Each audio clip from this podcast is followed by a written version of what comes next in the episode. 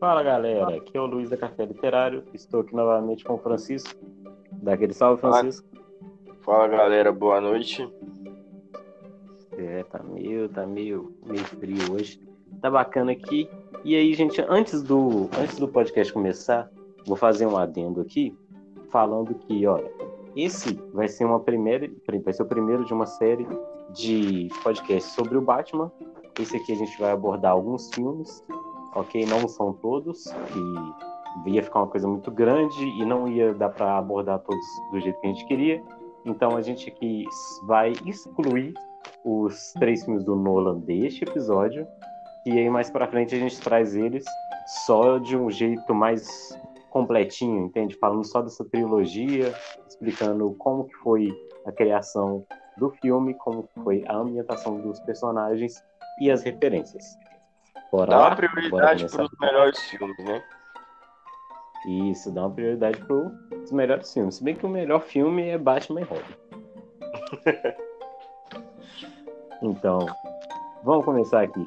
Seja pela falta de poderes, seja pela pegada de detetive, Batman é um herói muito bacana e atrai fãs de todas as idades desde o final dos anos 30. O alter ego de Bruce Wayne, que já passou pelas mãos de diversos roteiristas e desenhistas, na minha opinião, de amador, assim, os trabalhos em Ano 1, Piada Mortal, A Queda do Morcego e O Cavaleiro das Trevas são lendários. Quais são suas preferidas, assim, do, do Batman? Ou você não tem? Piada Mortal e O Cavaleiro das Trevas. Cavaleiro das Trevas é top demais. Não só o personagem é lendário, mas assim como, mas assim como o Homem-Aranha, seus vilões são muito conhecidos. Tem o Coringa, que é famoso no Facebook por suas frases enigmáticas. A maioria nunca foi ele que falou. Temos Duas Caras, Bane, Charada, Espantalho e muito, muitos outros vilões. O Pinguim, a cidade que é um dos Sim, nossa, o Pinguim Cobblepot, a gente vai falar dele aqui hoje. Uhum. A gente também vai falar da cidade de Gotham City, que é quase o lugar real. Eu falo Gotham, e minha mente já faz aquela associação com a Torre Wayne, os trilhos do metrô, aquelas ruas bem sujas, cheio de, cheio de bandidos e tal. É um universo bem grande, né, cara? Sim, aquela. Eu já penso, eu lembro de Gotham sempre à noite, né? Aquele clima de. Como é que fala? Isso.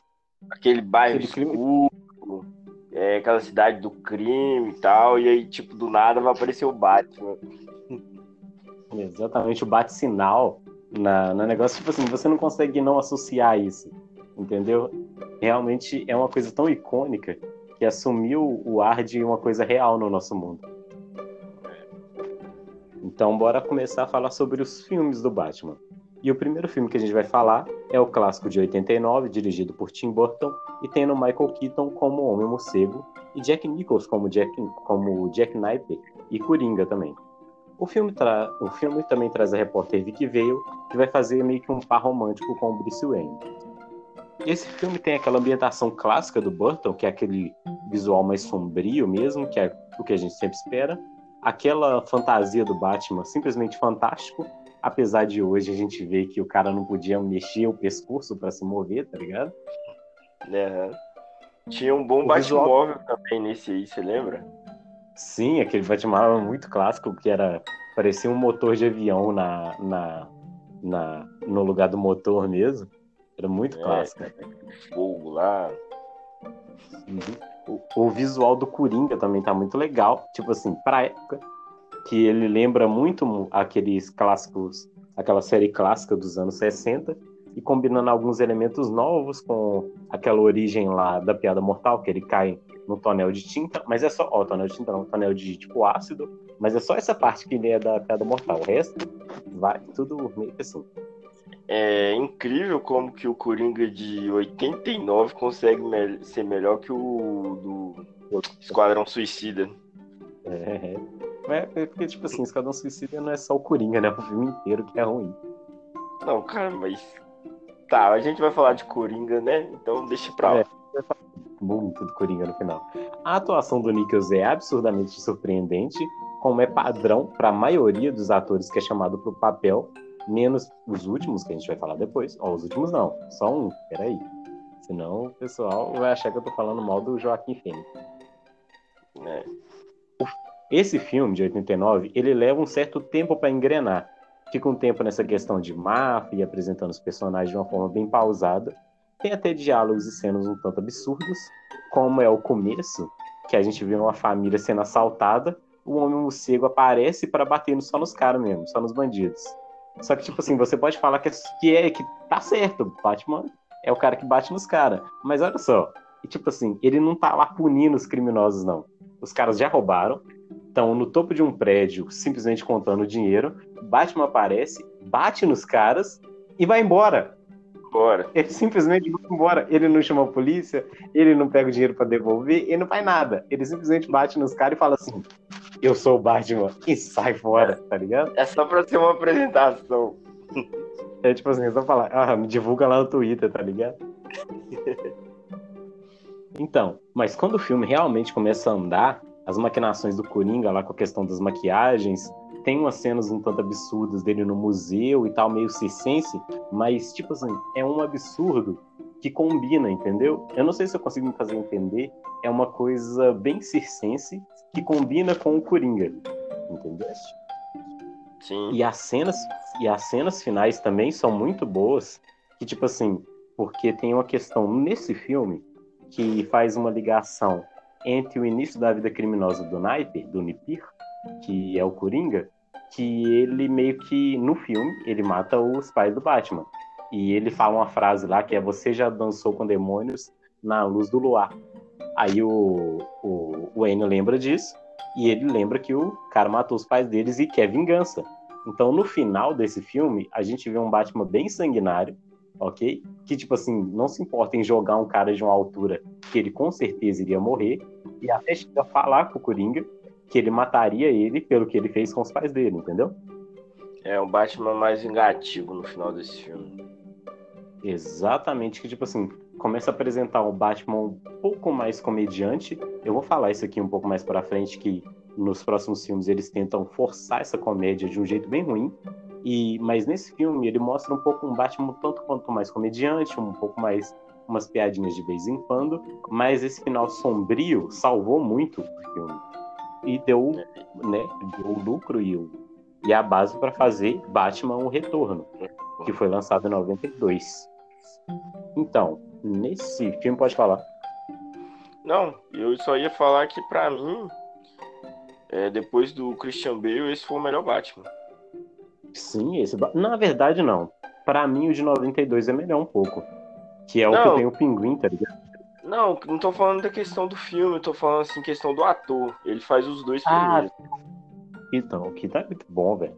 O Keaton, que eu tava até conversando com você, e eu fiz uma postagem lá na Soprano da Fita, falando hum. da questão que o Keaton viveu tempo suficiente para pegar o Abutre no filme de 2017. Do, do Homem-Aranha, né? O de Volta ao Lar. E, aliás, ele fez também uma participação no filme do Flash, porque a série do Flash lá na Warner, que pode não ser tão boa, na minha opinião, mas ela rendeu um filmezinho curto lançado só para Warner mesmo, que eles que o, esse que o Keaton aparece também como Batman. Sinceramente, não sabia que tinha a série do Flash. Ou, oh, a é, série não, o filme do Flash. O filme da série, é. Eu também não sabia, não, eu fiquei sabendo esses dias, tive que ver. Beleza. Então, partindo para Batman O Retorno. Filme de 1992, a gente tem o Tim Burton novamente na direção e o Keaton como Batman, mas agora um novo vilão e uma personagem que vai fazer um contraponto bacana com o herói. Oswald Cobblepot, uma criança deformada que foi abandonada ao nascer por seus verdadeiros pais. Uma das famílias mais proeminentes de Gotham, que, tipo assim, a, a riqueza deles quase rivalizava com a dos Wayne, ok? Ele, ele é abandonado, é criado no esgoto por pinguins e ele passa a viver um tempo lá e depois ele vive um tempo também no circo. Enquanto ele faz isso, ele vai armando secretamente um plano de vingança contra a cidade que o rejeitou. Esses, meus amigos, é o famigerado Pinguim, um dos nossos vilões preferidos da série também. Isso. É o clássico da sessão da tarde e tipo. Clássico cara, da sessão da tarde. Eu não sei se você vai lembrar, mas na época que a gente estudava junto, eu sempre falava. Quando a gente estudava junto, para quem não sabe, era a época que estava saindo o Cavaleiro da, Cavaleiro das Trevas ressurge. E eu sempre comentava que eu era doido para ver um pinguim de novo, porque eu achava ele um vilão muito bom. Não sei se você vai lembrar, você lembra disso? Ah, eu lembro de alguns comentários, mas a gente era muito aleatório naquela época. É, tipo, hoje, mas nada. Eu queria muito ver um pinguim de novo, velho. Tipo, nada contra o Coringa, eu acho o Coringa melhor, mas meio que já tá batido, então podia fazer de novo um pinguim, porque nesse filme ele foi muito bom. Sim, sim. Tipo assim, podia dar uma variada realmente nos vilões do Batman hoje em dia. É, igual o Homem-Aranha com o Duende Verde, sempre Duende Verde. É, Superman com Lex Luthor. Dá uma variada, tem outros personagens que dá pra ser um bom vilão. Dá pra... Exatamente. Então, voltando pro clássico de 92, a gente também tem a Selina Kyle, uma secretária desajeitada que, após descobrir os planos do seu chefe que pretendia roubar a energia da cidade, é atirado de um prédio e morreria se não fossem uns gatos que salvem um ritual bem estranho e confuso. O filme está novamente sombrio e tem uma trilha sonora original. A ambientação é tão boa quanto o primeiro e os atores convencem bastante. O visual do pinguim é sensacional, que é o aquele cara lá, o Danny DeVito, ele faz um monte de comédia, fazia um monte de comédia sem graça, ok? E chega nesse filme, tipo assim, ele arrebentando como pinguim. A Mulher Gato também tem um visual bacana, com a atriz Michelle Pfeiffer, só que ela tem aquela roupa toda colada lá, que depois ela revelou que ela, tipo assim, mal conseguia respirar usando essa roupa, tá ligado? Ver o filme, uma roupa brilhante, meio estranho. É, bem esquisito aquele, é, o, o visual dela. Mas vai ter filmes um pouco mais bizarros um pouquinho aí pra frente. Então, esses dois filmes, eles têm uma coisa diferente. Não sei se era a época ou se foi o fato de realmente encontrar atores e produtores realmente dedicados ao trabalho, mas eles têm um lugar, eles têm um ar de que, embora envelheceram um pouco mal, a gente tem que admitir, mesmo que eles tenham envelhecido um pouco mal, eles guardam cenas épicas e algumas imagens incríveis até o dia de hoje. Aquela cena. Ah, cara, não é possível que ninguém assistiu, né? É clássico da sessão uhum. da tarde, mas a cena dos pinguins levando o pinguim é uma cena que, tipo, marca uma infância, velho. Realmente. É, ele, aqueles pinguins, pinguins explodindo também ali em Gotham à noite. Cara, eu lembro muito desse filme, velho. Eu assisti muito, muito, muito mesmo. Cara.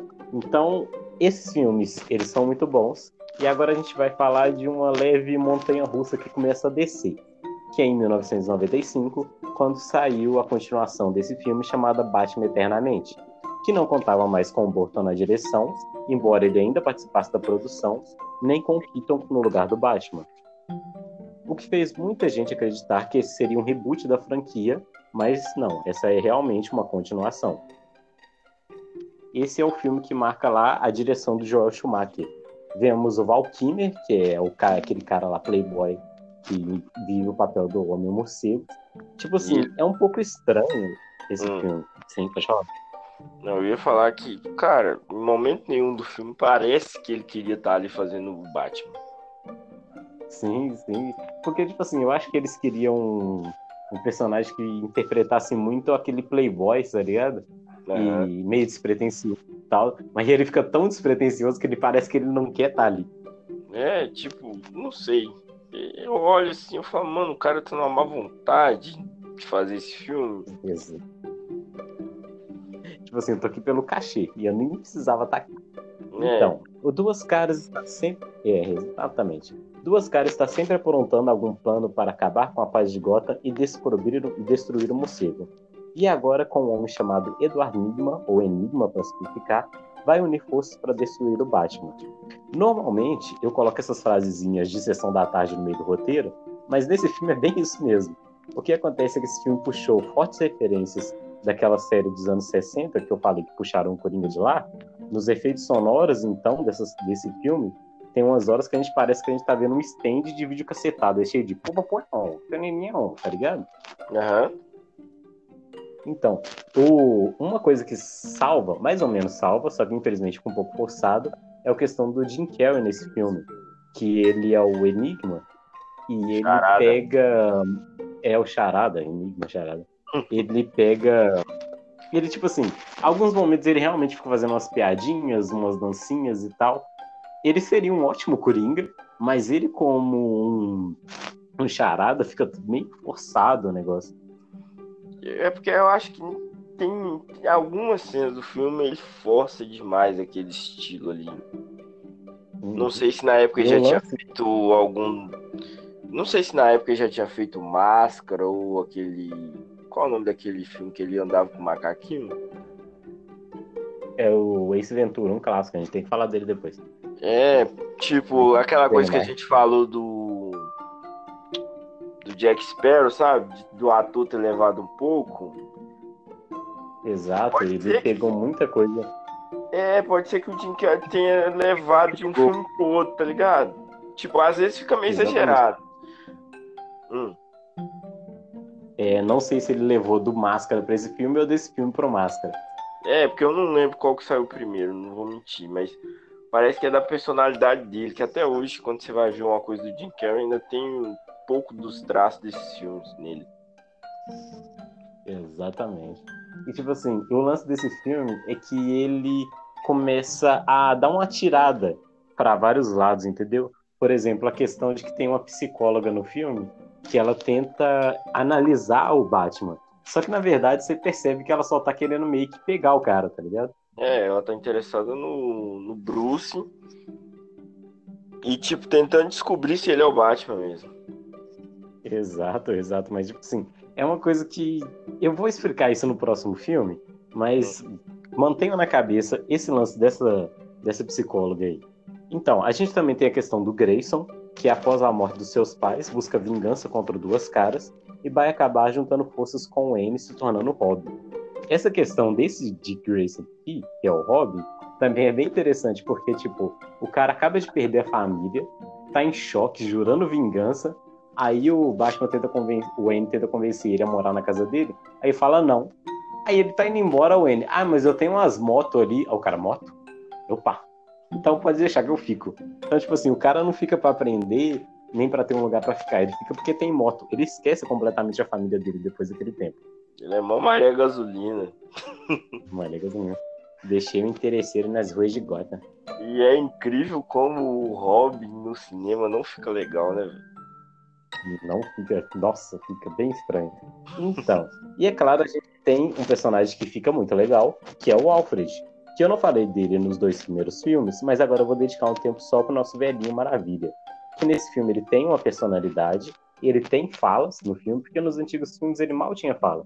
Ele tinha uma fala no primeiro filme falando e explicando que ele é, levava, criava o Bruce quando o Bruce era pequeno e tal, e ficava meio que nisso, só servia sopa pro, pro Wayne. Mas nesse filme ele já tem uma personalidade maior, ele conversa um pouco, ele dá dicas, o que é muito legal. Chega até a ajudar um pouco, né? Exatamente. O filme, como eu disse, apesar de ele atira para muitos lados, ele consegue aliar tudo em um enredo que mistura ação e muito bom humor. Ok? A gente tem a cena onde o Bruce relembra a morte de seus pais e pensa na morte dos pais do, do Grayson e ele meio que se sente, é, sente culpado pelos dois. Tipo assim, é uma cena bem um tanto absurda. Que, assim, absurda não. É uma cena até quase pesada no filme que é que se ele não se levar a sério, que é aquela cena de que ele tá no velório dos pais dele Aham. e tá, e tipo assim, o velório parece acontecer dentro da própria casa. Aí ele termina a cena e ele fala: "Eu matei eles". Aí o Alfred pergunta por que, que ele tava falando aquilo e tal. É uma cena bem assim pesadinha, mas que pelo menos dá uma levantada no filme. É, precisava disso, né? Porque, sei lá, eu não sou chegado nesse filme. Nossa, se você não é chegado nesse filme, vamos pro próximo já de uma vez, que é o melhor filme da franquia, ok? Pra mim, eu acho que não precisava mais fazer filme do Batman depois desse filme, que é o clássico Batman e Robin. Deixando a brincadeira de lado, não muito exatamente, que isso aqui não é uma coisa muito séria. Mamilos. Esse é um filme que me. É, mamilos. Mas no outro Batman, os mamilos já apareciam.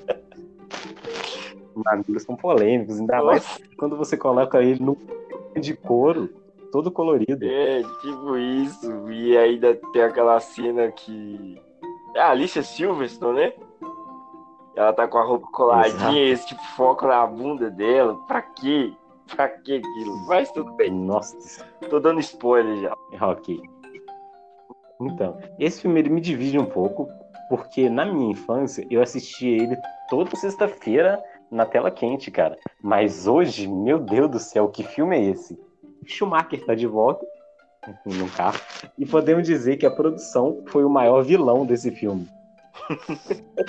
ok, o visual do filme é muito colorido, os personagens são forçados, cheio, mas cheio mesmo deste close de virilha e close de bunda. Meu Deus, mas por que tanta virilha naquela? O filme eu acho que começa com, com um close na virilha do Batman. Nossa, aproveitando George Clooney, que era tipo um galã na época, né?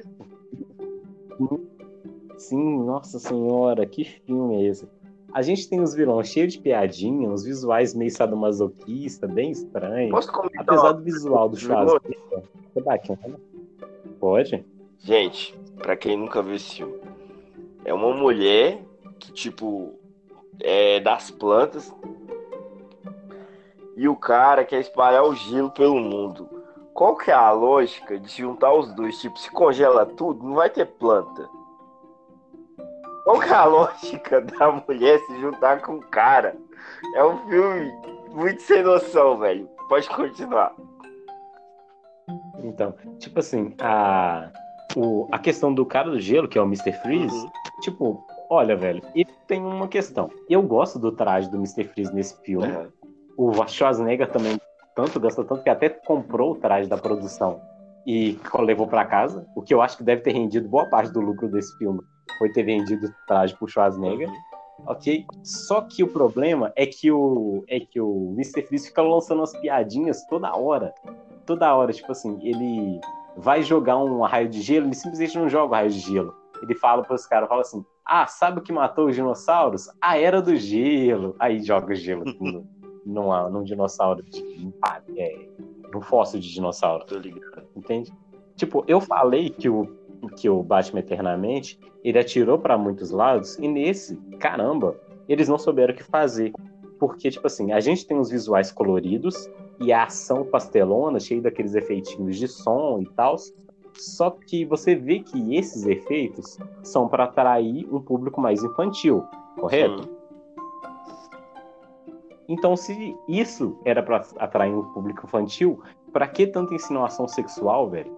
tem umas paradas que a que a que a uma das vilãs, que a Eva era venenosa, ela meio que fica tentando seduzir os caras. Você vê que tipo assim tem uma conotação sexual muito pesada para um filme que meio que tentou suavizar aquela questão do de um Batman mais soturno e mais pesado. Pra mim, isso aí é tipo assim: o pai vai levar a criança no cinema pra ele não ficar entediado. Eles colocam isso aí. Uhum. Exatamente. O filme ele é o último da série, que começou lá com o Tim Burton em 89, e conta com o vilão Mr. Freeze, que ele tenta roubar lá os diamantes para manter seu traje de congelamento, embora temos muitas cenas dele sem o traje, por motivo nenhum, às vezes ele tá só de hobby mesmo. Ainda tem a questão da sua esposa, que sofre de uma doença rara, doença que também afeta o mordomo Alfred. A gente tem a Era Venenosa e o Ben, que vai tentar seduzir o Robin e manipular o Mr. Freeze. Enquanto o Bane, ele é só é forte mesmo. Sim. E tipo assim, ele é meio que só é forte. Ele tá lá só.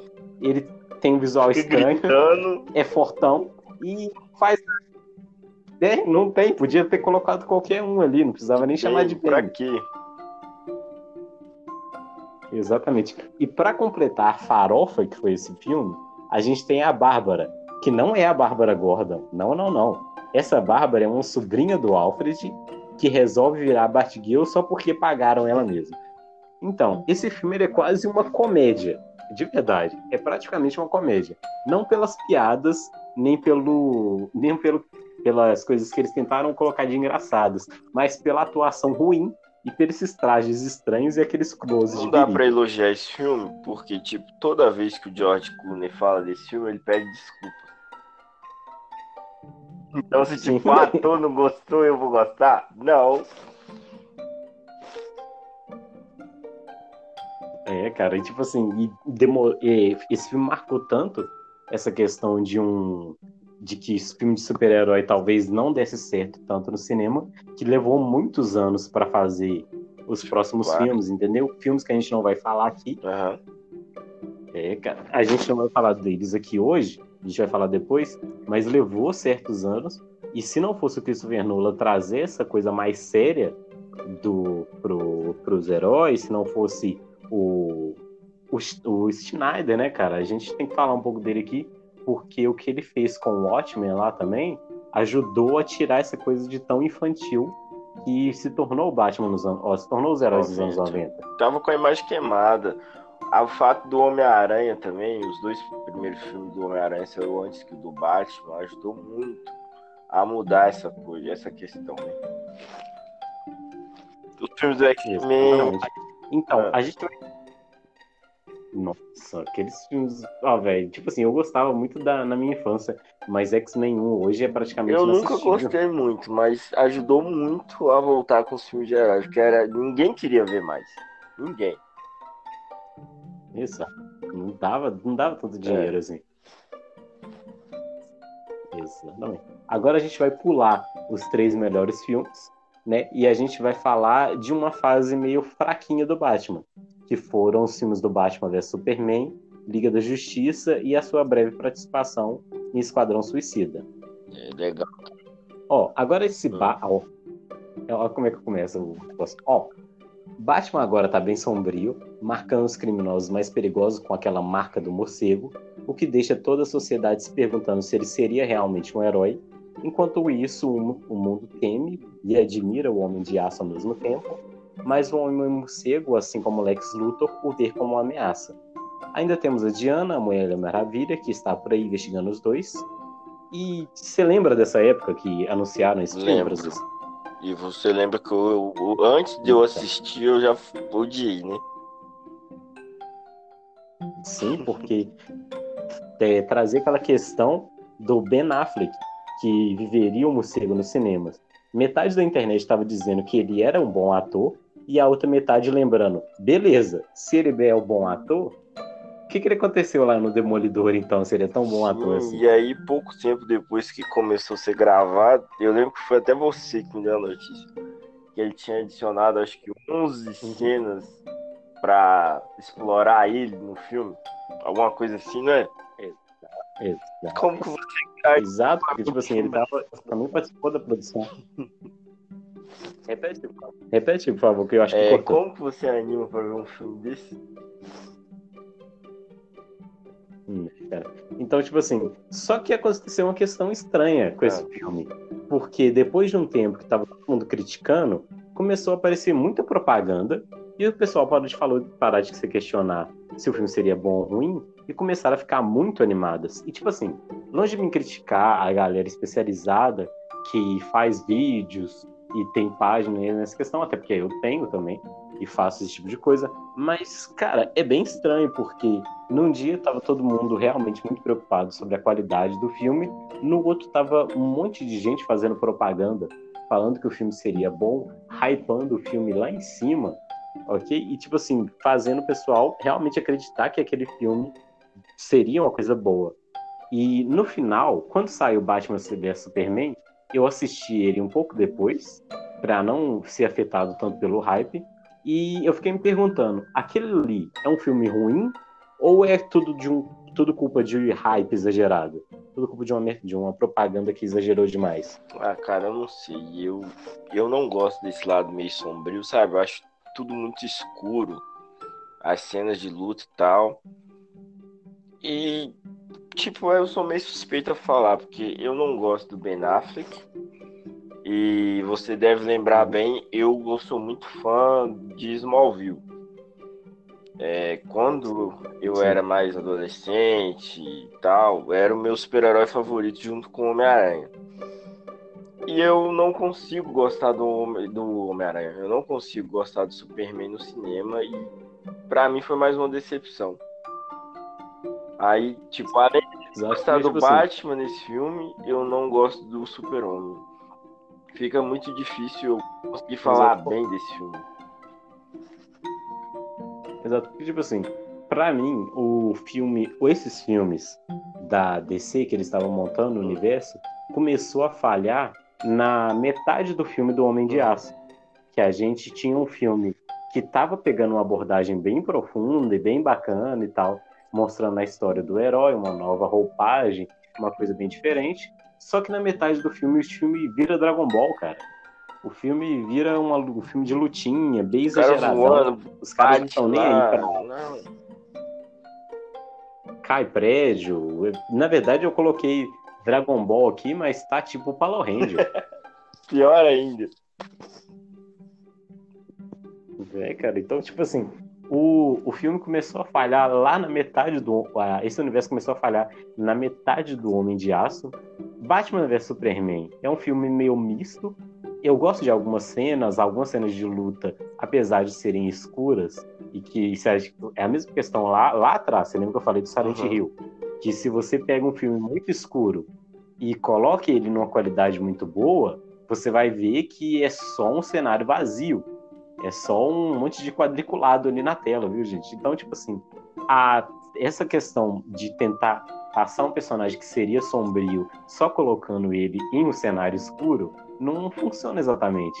Porque se você quer colocar um cara mais sombrio, coloca uma história sombria por trás. Não coloque isso só na cena, porque não vai funcionar tão bem. Sim.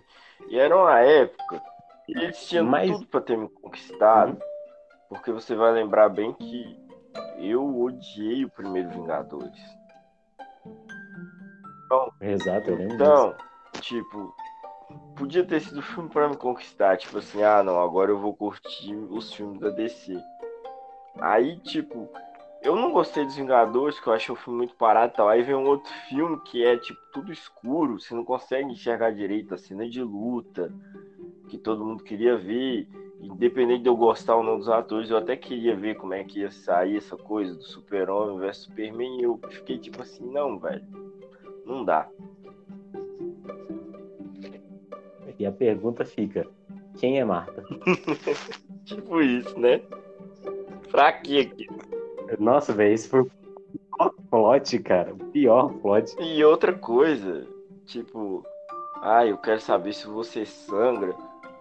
Pô, o cara é um homem de aço, é lógico que não vai sangrar, mano. Pra que você pergunta? Exato. E outra coisa, outra coisa, cara, eu não sei se você animou de ver, mas eu peguei o Liga da Justiça para ver depois, vi ele, e tem uma meio que uma piadinha com, com isso que o Superman pega o Batman depois. Ó, pega o Batman. O Superman, tipo, vou, joga, dá um golpe no Batman lá e, e pergunta: Você sangra? Aí o Batman fica caído no chão. É, realmente deve ter alguma coisa sangrando aqui. Aí, tipo assim, tentaram colocar o cara meio sombrio. E agora tá colocando o cara fazendo umas piadinhas, entendeu? Eu não assisti Liga não. da Justiça, não. Eu tentei, eu tentei Nossa. assistir Mulher Maravilha e já não, já não gostei. É, e até o. E aí, mano, qual o nome do outro lado, o cara da água? Aquaman, Aquaman eu achei é, legal. Todo mundo fala que gostou, mas. Não, não vi não. É porque Aquaman é legal porque hum. parece. Parece Thor o Aquaman, por isso que é legal. Ah, então não vai fazer meu gosto, porque, né? Eu não gosto do filme do Thor. É top. Aí, o que, que acontece? Eu, a gente não vai falar aqui do Liga da Justiça. A gente, eu vou falar só brevezinho aqui, porque se eu for começar a criticar o Liga da Justiça, eu vou ficar a noite inteira tem muita criticando. E, nem, e vou falar. Nossa, tem muita coisa, cara. Aquele filme. Tipo, a palavra certa é estragado, Não. entendeu? O filme começou ruim e só piora. Os efeitos visuais estão atrasados pra caramba. E a atuação também não tá muito boa. A história em si também, de um cara que, que é, só fica conquistando planetas, é meio Tá, a gente já viu isso muitas vezes. Podem parar. Tem a favor. questão do bigode então... de super-homem. Ridículo aquilo. É, cara. Isso, isso é uma questão muito absurda, assim, porque você vê que nem os atores é, se entregaram tanto para a cena, porque, cara, um bigode cresce. Eu não sei quanto a barba cresce, mas se eu tirar minha barba hoje, daqui a três semanas ela vai estar tá praticamente Sim. igual. E eu sou Rola isso. Quem conhece fora daqui sabe que eu sou. Então, tipo assim, se o cara não pôde tirar o bigode para as gravações de um filme que ele recebeu milhões para fazer, então, tipo, não vale a pena você perder seu tempo vendo isso.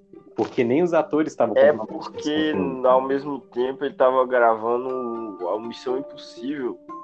E aí parece que no contrato lá não deixaram ele tirar o bigode ali. Só que.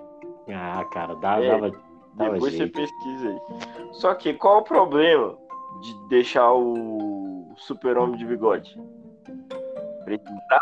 É, Superman bigodudo. É, precisava ter feito aquilo, ficou horroroso, ridículo, velho. Ele fica, a cara dele fica meio puxada. Isso que é uma e coisa. Olha que eu não. Isso que é uma coisa também. Tipo, o... poucas cenas e eu já acho muito ruim. Não, e isso é uma coisa do bigode, ok? Tipo assim, que é uma coisa mínima que os caras podiam ter se preocupado. Agora, a questão do, do ciborgue é. também. O rosto do ciborgue é metade humano, metade uma máquina. Só que a metade humana, você já viu. Você lembra do, do Chaves? Já. Que negócio passava no SBT? Você sabe quando um e o, e o seu barriga, que eu vou revelar uma coisa aqui para vocês, viu, gente? O Nhonho e o seu barriga são interpretados pela mesma pessoa. Quando o Nhonho e o seu barriga estavam na mesma cena, eles meio que ficavam meio desbalanceado, porque um tava lá e o outro foi colocado depois, uhum. ok? É praticamente a mesma coisa no, no Cyborg. Então, tipo assim, os efeitos visuais do rosto do personagem ficam um pouco para cima, um pouco para baixo de vez em quando, um pouco pro lado, um pouco pro outro. Então dá para você ver realmente que tipo tá fora de foco. Eles não conseguiram focar o rosto de um personagem no filme, entendeu? Olha que absurdo o da Liga da Justiça, que teve tipo milhões de investimentos. Sim, milhões de investimento, atraso no investimento, meu Deus, atraso no, no lançamento, teve tempo para produzir, teve tempo para fazer os efeitos especiais, não fizeram, não sei porquê. É, falta de, não, não dá para entender, é falta de vontade, Tipo assim, eu acho muito errado você pegar para produzir essas coisas e a pessoa, tipo, não gostar, não ser fã. Eu acho que é por isso que sai essa merda, Exato. tá ligado? E, tipo assim, exatamente, igual, às vezes nem é tanto, porque existem realmente atores que só fazem por, pelo cachê, mas os caras pelo menos se comprometem a fazer. Entendeu? Tipo assim, ele recebeu um cachê, ele vai lá e faz, entrega um trabalho muito decente, muito bom. Eu não vou falar de qual filme que eu tô me referindo, vou conversar com você sobre isso em off, para não polemizar aqui. Mas existem realmente, tem um cara de uma franquia super famosa, super incrível, que os caras chegaram para ele e perguntaram: Ah, mas como é que foi vestir a roupa novamente, entrar na sua nave de novo? Aí o cara falou assim: Ah, normal, eu fui pago para isso, eu não sinto nenhuma emoção de estar tá revivendo isso, entendeu? Tipo, o cara simplesmente ganhou um cachê, foi lá uhum. e fez. Mas fez direito, fez bem feito. O, o 007, então, essa questão... o cara deu entrevista falando que não quer ser mais 007, falou que não queria, uhum. levar ele para mais um filme, e no filme ele foi super bem, independente do que ele falou na entrevista. Foi pago e fez o que tinha que fazer. Sim, e vamos voltar aqui só para falar dessa questão do ciborgue de novo. Essa questão do ciborgue que eu falei que eu não ia reclamar do Liga da Justiça. Então, vamos falar um pouquinho mais sobre a questão do é. ciborgue, que você tá achando que eu tô. que o pessoal pode achar que eu dei hate à toa, que eu fiquei bolado aqui à toa, mas, gente, é, pega o filme do, do Deadpool, Deadpool é. 2, que ele zoa até no trailer que eles esqueceram de colocar o braço de metal no uhum. cable. Lembra disso? Olha o efeito visual do braço de metal e do olho do cable naquele filme uhum. do Deadpool. Tá bem da hora. E olha o orçamento do Deadpool e olha o orçamento do Liga da Justiça. Entendeu? Mesmo, mesmo que todo. Sim é, mas mesmo que o orçamento do Deadpool tenha todo se dedicado a colocar o braço de metal no Cable, eles colocaram. Mesmo que a luta do Fanático contra o Colossus tenha ficado tosca, o Cable Tá tá bacana foda naquele demais. filme. O Cable tá muito Então, tipo assim, eles se dedicaram muito a fazer uma coisa que não ficasse tão tosca. Por quê? Porque a luta do Colossus contra o Fanático dura, tipo, menos de dois minutos. O Cable aparece muito na cena, então ele precisava ser Uhum. valorizado. Então, eles colocaram muito dinheiro nisso. Aham. E viu? Então a gente vai passar aqui, só para dar uma falada, passada rápida, no Esquadrão Suicida, que é o filme onde que o Batman aparece prendendo a Alerquina e o, o Deadshot, como é que é o nome dele em português? É Pistoleiro. Pistoleiro, que é do. interpretado por Will Smith. Nesse filme ele faz o Batman, nosso Batman Ben Affleck, crossfiteiro, faz uma pequena aparição tipo assim, bem curtinha mesmo, só pra prender os Não. caras, num filme que. Pode falar? É no finalzinho isso- que isso acontece. Eu vi pouco do Esquadrão Suicida. É bem no começo, na cena de apresentação, Ah, tá. Que a, o Batman aparece perseguindo o Coringa num carro e depois o Coringa joga esse carro no, no rio e deixa a Arlequina pra trás. Aí o Batman aparece e salva a Arlequina. E esse filme também tem uma coisa bem negativa, assim, desse Batman sombrio que eles quiseram passar, é que o Batman usa a filha do pistoleiro para prender ele, Uhum. entendeu? Ele coloca meio que a filha do pistoleiro na frente do cara e tipo meio que desafia o cara a atirar. Tipo, não é só um Batman sombrio, é um Batman, Batman meio Quase do psicopata. mal isso aí, né? Quase do mal não. Falei errado, é, É, do mal isso. fazer uma coisa dessa.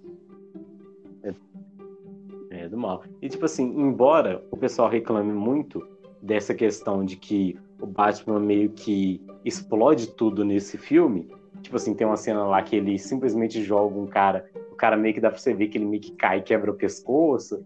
Tem umas cenas que, de acidente de carro, que o Batman faz um carro bater, o cara capota e claramente ninguém deve ter saído vivo daquilo ali. Realmente, cara, tipo, não, é, não dá pra criticar tanto essa parte, porque nos filmes antigos tem aquelas cenas de luta em que o Batman joga os caras de uma altura muito alta, tem aquela questão de que o Batman meio que prende o Coringa do, do Jack Nicholson em 89, o Batman prende ele na cena final numa gárgula, o Coringa tenta segurar no helicóptero, a gárgula cai e acaba que mata o Coringa. Ok? O Batman acaba cometendo alguns assassinatos aí nessa, ao longo da sua carreira. Então, realmente, reclamar muito disso nesses filmes não tem muita coisa, se bem que é meio errado. Mas as na pessoas. verdade, eu acho meio sem base essas críticas. Se você for pensar bem, ah, o Batman não mata. O Batman dá um couro nos caras e deixa o cara lá cair no gelo, no frio. Tipo, a chance do cara morrer ali é, é grande, né, velho? É porque não quer dar aquela impressão de que, igual. tipo assim, ah, ele foi ali, deu uns dois, três socos no cara, só que se for olhar bem, o cara tá arregaçado ali. Aí tá aquele gelo, tá aquele frio, joga os caras dentro d'água, joga os caras do prédio, igual você falou aí. Ele não tem essa um tipo Por de, exemplo. de não matar igual o Homem-Aranha, o Super-Homem. É, porque eu vou dar, um, dar, uma, dar uma breve falada aqui, só vou falar uma coisa. É que no filme do, do Bale, no Batman Begins, ele fala que ele vai se recusar a ser o executor. Ele não vai matar ninguém para punir a pessoa pelos crimes dela, entendeu? Mas, tipo assim, ok, eu não vou te matar, mas você realmente precisa dessas perninhas aí, porque eu acho que eu vou quebrar um, entendeu? É igual no. Que eu acabei de ter uma noção aqui, que eu acho que esse, esse podcast vai ter que ser dividido pelo menos mais umas cinco, em umas duas ou três partes, porque a gente também vai ter que falar sobre os jogos Tava pensando nos jogos que são agora, aqueles cara. da série A. É, foi por isso mesmo. Porque no, nos jogos, você vê o Batman quebrando ossos das pessoas, entendeu? E é uma série muito boa. A história dos jogos é foda. Exa- Exatamente. E é justamente isso que você acabou de falar. Tem dois deles que se passam no inverno, tá caindo uma neve do caramba, e o Batman vai lá, quebra a perna de duas, três pessoas e deixa elas no frio, tá ligado? Nem chama a polícia, nem chama a ambulância, só deixa os caras lá machucados. O cara é sempre costela, rins, parada, tipo, mano, não tem lógica você falar que o Batman não mata. Batman não mata. Aí, tipo assim, a CTI de Gotham City é a que mais trabalha, tá ligado? Culpa do Batman. Então, galera. Exatamente, tipo do Batman, velho. O Batman é foda. Mas o Batman é um herói um dos mais legais, assim. Tá na minha lista de preferidos. É, começa com Homem-Aranha e depois vai pro Batman. Eu não vou falar quais são os demais, porque eu quero criar material para podcast. Entendeu? Então eu não vou ficar Mas eu vou falar que os meus dois Mas primeiros também Batman... são os que você falou aí. Exato, cara. São os melhores. O Batman é um herói muito bom. Muito que dá para se aproveitar ele de muitas formas mesmo. Quando eu for falar tanto das animações quanto das HQs, vocês vão perceber que dá para que o Batman já fez muita coisa, de detetive a a filme clássico, tá ligado? A interpretações que lembram Frankenstein e tal. Quem tá ligado mais na página sabe que eu já falei um pouco sobre o Batman meio Frankenstein, que é um HQ muito classicona. Então a gente vai deixar para ir falando mais disso nas próximas questões. O próximo, próximo podcast vai ser sobre série ou vai ser sobre animação? Eu não lembro mais. É, vai ser sobre. Vai ser sobre animação. Ou você vai querer falar sobre os três Isso, filmes do Bale? Ah, vamos, vamos encerrar os três filmes do Bale no próximo podcast, então? Sim, e aí você olha se a gente faz durante a semana ou faz no domingo mesmo. Beleza, então a gente fica ligado aí. Talvez saia um podcast no meio da semana. Talvez não, porque às vezes eu gosto de dormir. Não sei se vocês sabem, eu durmo tipo duas horas por noite às vezes para criar é. conteúdo. Então, às vezes eu fico meio com. Ah, vamos fazer um negócio. Então, Francisco, deixa um abraço pessoal da Se o retorno for bom, a gente grava na quarta-feira. Se for no, sempre, Exato. a gente faz no domingo mesmo. Tranquilo. Deixa, pessoal, deixa um abraço então, galera, por favor. Espero que até quarta-feira ou até domingo. Obrigadão. Valeu, Francisco já está virando praticamente um, um, membro da café aqui, não oficial. Eu tenho que oficializar isso depois. Mas é praticamente um membro, né, cara? É praticamente o cara que está aqui desde o começo da verdade, página. Na verdade, eu só não sou membro por causa da preguiça, né? eu prometi algumas coisas e não cumpri. Não, tô, tô tranquilo. Então, gente, um abraço aí até o meio da semana ou até domingo no podcast. Eu tô sempre na página lá, quem quiser me mandar um direct pode mandar. Sempre comentem lá, sempre eu tô sempre interagindo pontual. com o máximo de gente que eu posso. Todo dia, por volta das 7 Exatamente, horas da manhã ali, tem uma postagem. Exatamente, eu acontecer pra caramba tipo fazer isso.